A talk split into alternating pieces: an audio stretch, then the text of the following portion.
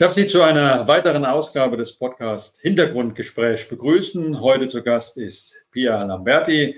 Sie ist Sozialpsychologin, beschäftigt sich seit längerer Zeit intensiv mit äh, Verschwörungsmythen, hat hierzu auch mehrere Bücher geschrieben. Aktuell ähm, promoviert sie auch äh, zu dem Thema. Frau Lamberti, Verschwörungsmythen wurden lange belächelt. Die meisten kennen, Menschen kannten, dass es die Behauptung gibt, äh, die Mondlandung habe nie stattgefunden, die sei in Filmstudios gedreht worden. Aber die wenigsten haben daran geglaubt und äh, die, die daran geglaubt haben, wurden belächelt.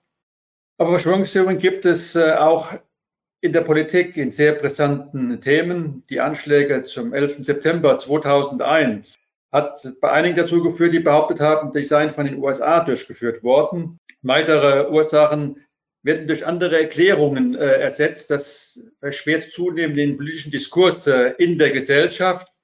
deswegen vorab wahrscheinlich eine Grundsatzfrage an Sie, Frau Lamberti. Verschwörungsmythen sind in ihrer konkreten Ausform sehr unterschiedlich. Kann man trotzdem zusammenfassen, was Verschwörungsmythen sind und was ihnen gemeinsam ist?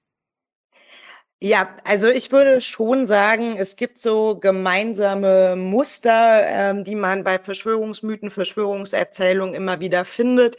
Aus einer psychologischen Perspektive ist der Verschwörungsglaube ein Vorurteil gegenüber die da oben, also all die, die als mächtig wahrgenommen werden. Das können Menschen sein, die wirklich mächtig sind. Ähm, ganz häufig wird die Macht aber kolossal überschätzt oder erst konstruiert. Und da sieht man dann eben auch, wer die Feindbilder in diesem Weltbild sind. Also das sind äh, beispielsweise Politiker, Ärzte, ähm, Wissenschaftler. Und genau hier oder beziehungsweise andersrum. In, Im Verschwörungsglauben gibt es halt auch immer gewisse andere Strukturmerkmale. Ne? Alles hängt mit allem zusammen. Das sieht man sogar schon auf einer psychologischen Wahrnehmungsebene. Ähm, nichts ist dem Zufall überlassen und es werden immer personalisierte Schuldige für gesellschaftliche Problemlagen gesucht. Spätestens seit der Behauptung im Umfeld der US-Wahl, die Wahlen seien gefälscht worden. Und in diesem Zusammenhang gab es ja auch den Angriff auf das äh, Kapitol. Äh, das zeigt, Verschwörungsmythen wirken in die Gesellschaft, in die Politik hinein. Sie sind äh, bedrohlich. Woher kommt der Glaube an diese Verschwörungsmythen und warum nimmt er zu?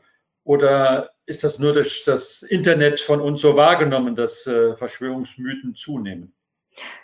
Also ähm, es gibt sicherlich verschiedene Erklärungen, warum Menschen an Verschwörungen glauben. Ich beschäftige mich ja vorrangig mit einer psychologischen Antwort darauf. Und da kann man sagen, dass es so drei Hauptgründe gibt, warum Menschen an Verschwörungen glauben. Der erste ist, der Glaube an Verschwörungen kann eine Reaktion auf einen Kontrollverlust sein. Also eine Situation, in der man das Gefühl hat oder ja, man objektiv nicht in der Lage ist, sie zu kontrollieren, sie zu beeinflussen, die macht etwas mit Menschen und dann neigen Menschen eher dazu, auch da Muster zu sehen, wo keine sind. Ähm, und der zweite Grund, warum Menschen an Verschwörungen glauben, ist ein, na, dass man sich selber auch nochmal hier aufwerten kann. Wir sehen in unseren Studien beispielsweise, dass Menschen, die ein starkes Bedürfnis danach haben, einzigartig zu sein, die glauben auch stärker an Verschwörungen. Der kollektive Narzissmus hängt mit dem Verschwörungsglauben zusammen. Kollektiver Narzissmus meint, man glaubt, die eigene Gruppe sei besser als alle anderen. Man stellt sich damit über alle anderen und das geht leider leider auch mit einer Feindseligkeit gegen den anderen einher. Ähm, der dritte Grund, warum Menschen an Verschwörungen glauben, ist, weil sie versuchen, die Welt verstehbar zu machen. Ähm, ich würde nicht sagen, dass Verschwörungserzählungen eine vereinfachte Version der Realität sind. Die sind ja häufig sogar hyperkomplex. Ne? Alles hängt mit allem zusammen. Aber sie erklären gesellschaftliche Phänomene eben durch schadhaftes Verhalten von Einzelpersonen. Es ist also nicht mehr ein komplexes politisches System, das es zu bewerten gilt, sondern eben ähm, man glaubt, die Verschwörer würden hinter allem stecken. Wenn man jetzt überlegt oder schaut, hat der Verschwörungsglaube zugenommen, ist es tatsächlich gar nicht so einfach zu beantworten. Man kann da unterschiedliche Zahlen und Studien heranziehen. Auf einer Einstellungsebene ist es so, dass wir nicht sagen würden, dass mehr Menschen an Verschwörungen glauben ähm, im Vergleich zu vor der Pandemie, auch wenn das gerade vielen so scheint.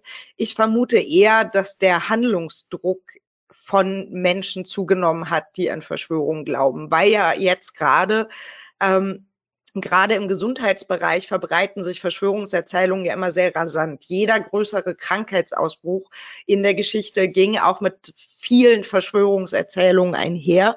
Ähm, Impfungen werden von Menschen stärker abgelehnt, die an Verschwörungen glauben und dementsprechend ist das alles noch mal präsenter für sie. Was aber äh, zunimmt, ist bedauerlicherweise die Gewaltbereitschaft, äh, ja nicht nur Bereitschaft, sondern äh, Gewalttaten nebenzu im Rahmen der politischen Auseinandersetzung, gerade auch im Bereich der Pandemie. Das Innenministerium Rheinland-Pfalz berichtet von einem Anstieg von Morddrohungen, Rempeleien, Schmierereien. Äh, wir haben in Rheinland-Pfalz den tragischen äh, Tod in der Urstein zur Kenntnis nehmen müssen, wo ein Mann, weil er keine Maske äh, tragen wollte, ähm, einen Mord begangen hat. Ähm, und aktuell gibt es einen Brandanschlag auf das Gesundheitsamt in Altenkirchen. Bei Lamberti kann man sagen, dass die Gewalt eine Konsequenz aus Verschwörungsglauben ist. Äh, und wenn ja, wie wirkt dieser Mechanismus?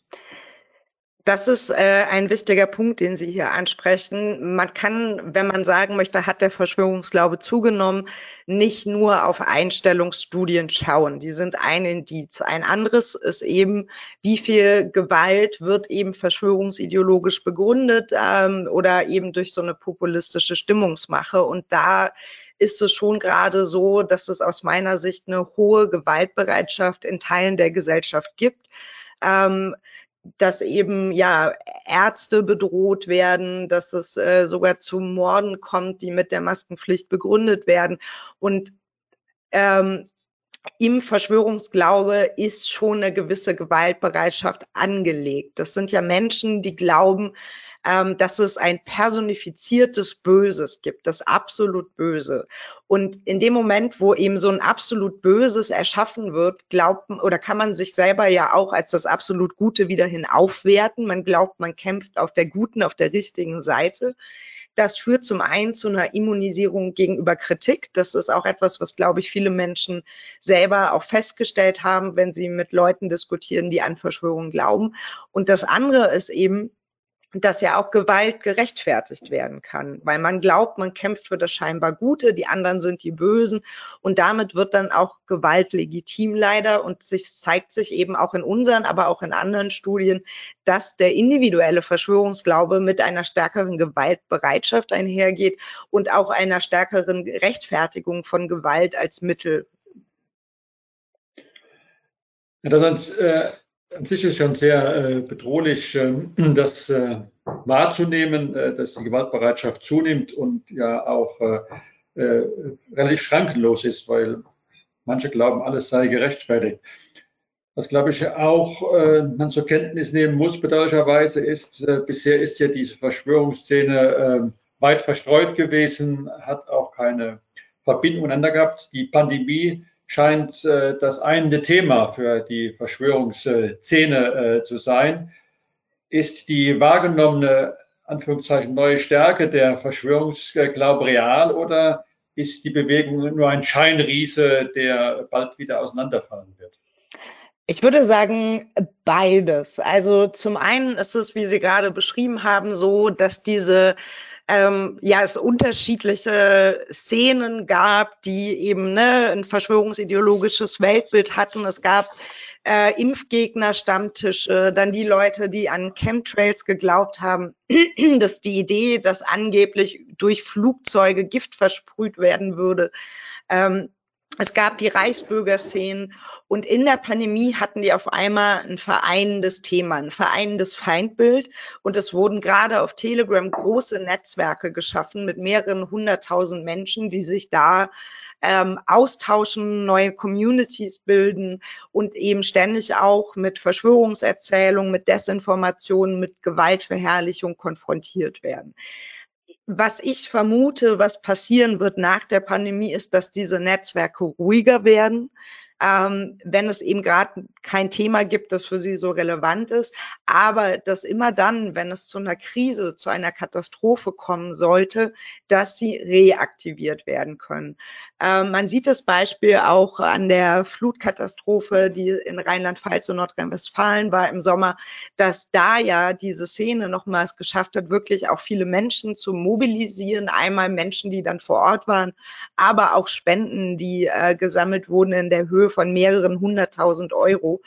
Ähm, dementsprechend glaube ich nicht, dass sie wegbrechen werden, sondern es wird maximal ein bisschen ruhiger.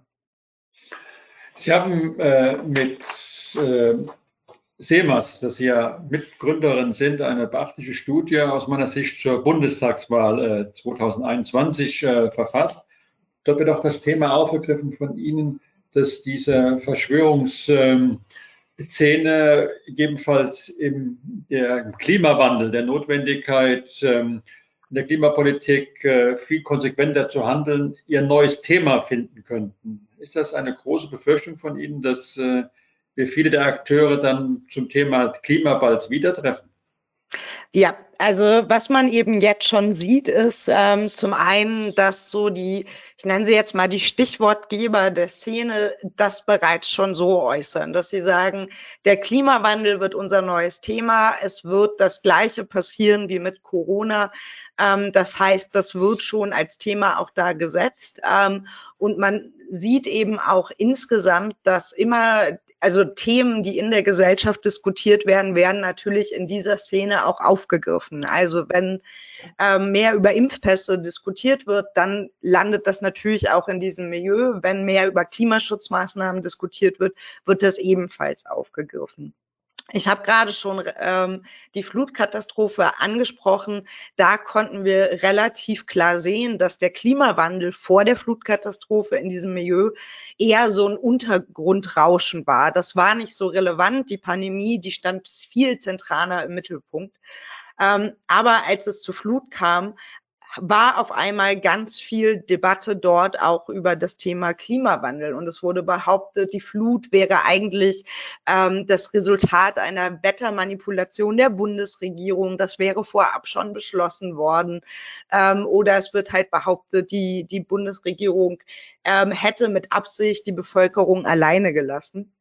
Das heißt, man sieht es da schon mal ganz gut, dass sie das Thema aufgreifen werden. Wenn man jetzt gerade auf bevölkerungsrepräsentative Umfragen schaut, ist es so, dass ungefähr ja, fünf bis zehn Prozent der Bevölkerung sagen, es gibt keinen menschengemachten Klimawandel. Das ist zum Glück keine große Gruppe. Und die Menschen, die einen menschengemachten Klimawandel auch anerkennen, die wird auch eher größer als kleiner. Aber ich warne eben davor, sich darauf auszuruhen. Wenn wir jetzt mal auf das Thema Impfablehnung gucken, war es so, dass vor der Corona-Pandemie die Impfquote, aber auch die Impfeinstellungen viel besser im Osten waren als im Westen. Das ist was, was über Jahrzehnte stabil war.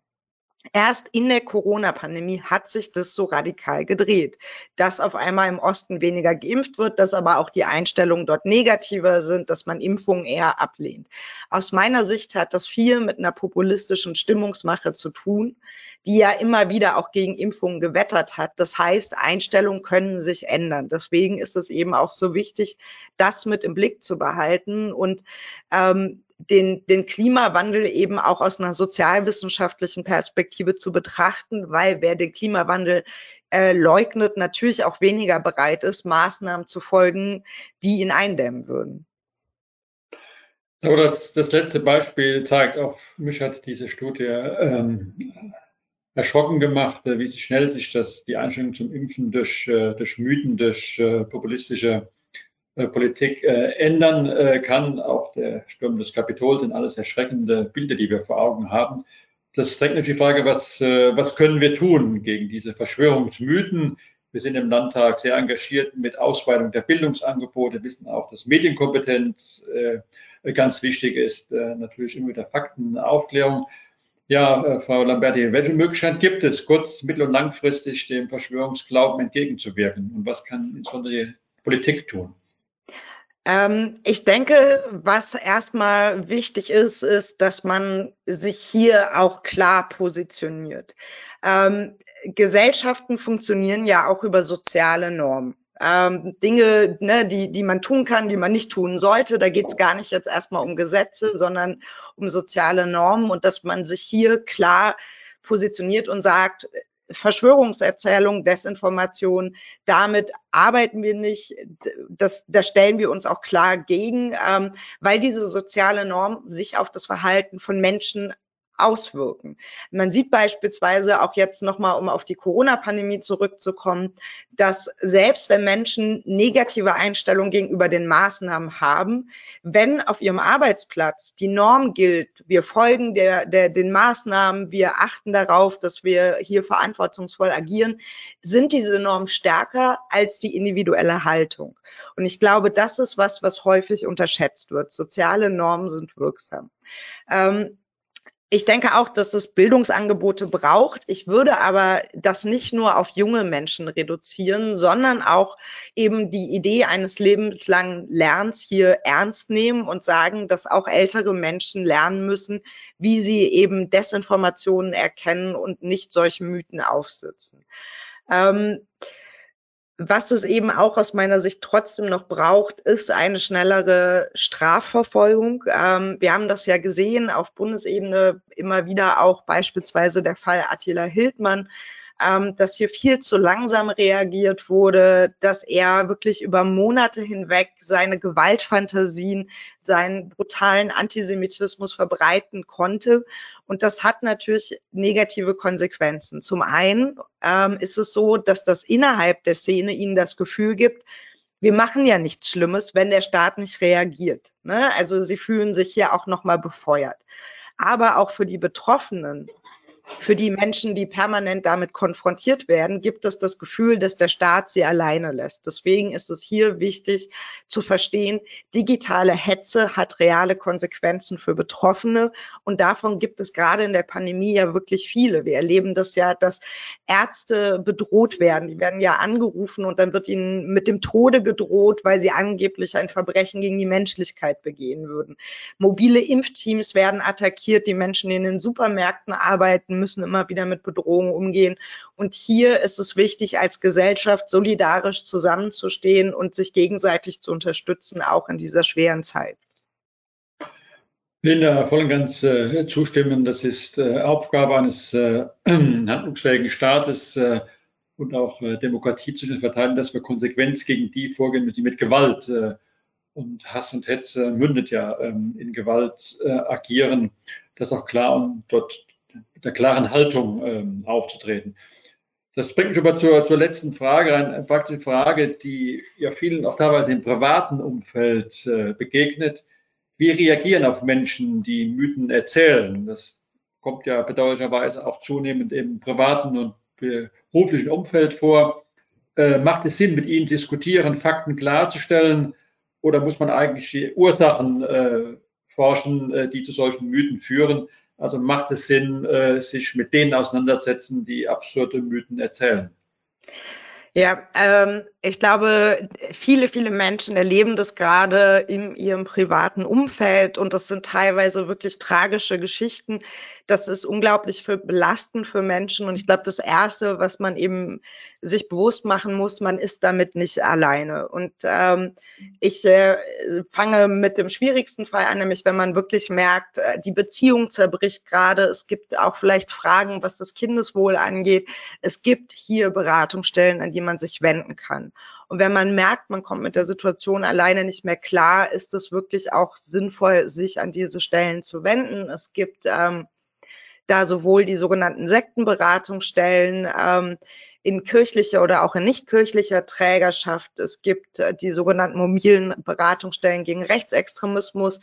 Auch die beraten in solchen Fällen. Und es gibt spezialisierte Einrichtungen, wie zum Beispiel jetzt auch Veritas, ähm, die hier wirklich unterstützen können. Wenn der Fall noch nicht so schlimm ist, würde ich immer erstmal damit anfangen zu überlegen, wie ideologisiert ist mein Gegenüber. Also ist es, ähm, weiß ich nicht, mein Onkel teilt gerade Desinformation, weil er das irgendwo aufgeschnappt hat, oder ist er wirklich schon stark in diesem Weltbild verhaftet. Wenn die Person stark in dem Weltbild verhaftet ist, kommt man mit Fach- oder Sachdiskussionen hier nicht mehr weiter. Wenn das aber jemand ist, der vielleicht einfach unsicher ist oder wirklich nur mal irgendwie ja, was nicht wusste, falsch aufgeschnappt hat, dann würde ich eher vorschlagen, dass man schaut, ob man nicht zusammen das Thema recherchiert. Oder man schickt Links und sagt, hier, guck mal, das ist eine Quelle, der vertraue ich, die finde ich wichtig, guck dir das doch mal an oder arbeitet auch mit Offline-Material. Wir reden ja mal ganz viel über Links und das Digitale und so. Aber ich äh, bin auch Fan davon, dass man zum Beispiel gibt es das ähm, Impfbuch von der Bundeszentrale für gesundheitliche Aufklärung. Da wird alles über nochmal die Corona-Impfung erklärt. Das kann man sich kostenfrei bestellen. Und wenn man das dann einfach mitbringt, ähm, kann die Person das nicht so schnell vergessen und vielleicht guckt sie ja auch mal rein. Ähm, man sollte sich aber auch immer die Frage stellen ähm, oder beziehungsweise gucken, wie gut ist meine Beziehung zu der Person. Eine Zufallsbekanntschaft kann ich wahrscheinlich nicht überzeugen. Da geht es vielleicht dann eher darum, Grenzen zu setzen und zu sagen, dass man solchen Falschinformationen keinen Raum geben möchte. Wenn das jemand ist, der mir sehr nahe steht, habe ich eine bessere Möglichkeit, da einzuwirken. Und als letztes ähm, geht es auch darum, auf eigene Grenzen zu schauen. Ich erlebe das nämlich immer wieder, dass Menschen wirklich alle Energie darauf verwenden, das Gegenüber zu überzeugen, dann da ausbrennen und am Ende bleibt nur der Kontaktabbruch. Deswegen ist es wirklich hier wichtig auch zu gucken, kann ich das gerade, wie viel Energie möchte ich aufwenden und ich brauche auch zwischendurch mal Pausen und auch die Beziehung braucht ja zwischendurch Pausen, weil ja gerade wenn das jemand ist, der einem nahe steht, ähm, verbindet einen ja viel, viel mehr als als die trennende Ideologie. Ähm, und dass man dann schaut, dass man vielleicht auch mal Dinge macht, wo man jetzt nicht gerade über Covid oder ähnliches debattiert. Frau Lamerte, vielen Dank für das äh, interessante Gespräch und äh, das sagt, dass Sie das Thema tief durchdrungen haben und äh, bedauerlicherweise ist es sehr aktuell, wird Gelegenheit geben, bei der einen oder anderen Veranstaltung mit Sicherheit auf Ihren Rat äh, wieder zu bauen. Das auch gerade für die praktischen Hinweise zum Schluss äh, bedanken. Und ähm, wir werden uns mit diesem Thema als Landtag intensiv auseinandersetzen, weil wir müssen das tun, um Demokratie zu sichern, glauben aber auch, dass gerade das, äh, das Narrativ, das Erzählen ohne Mythen auch ein wichtiges ähm, Instrument ist, äh, um Menschen zu bewegen. Frau Vlati, nochmals äh, vielen Dank Ihnen, alles Gute. Ja, danke für die Einladung.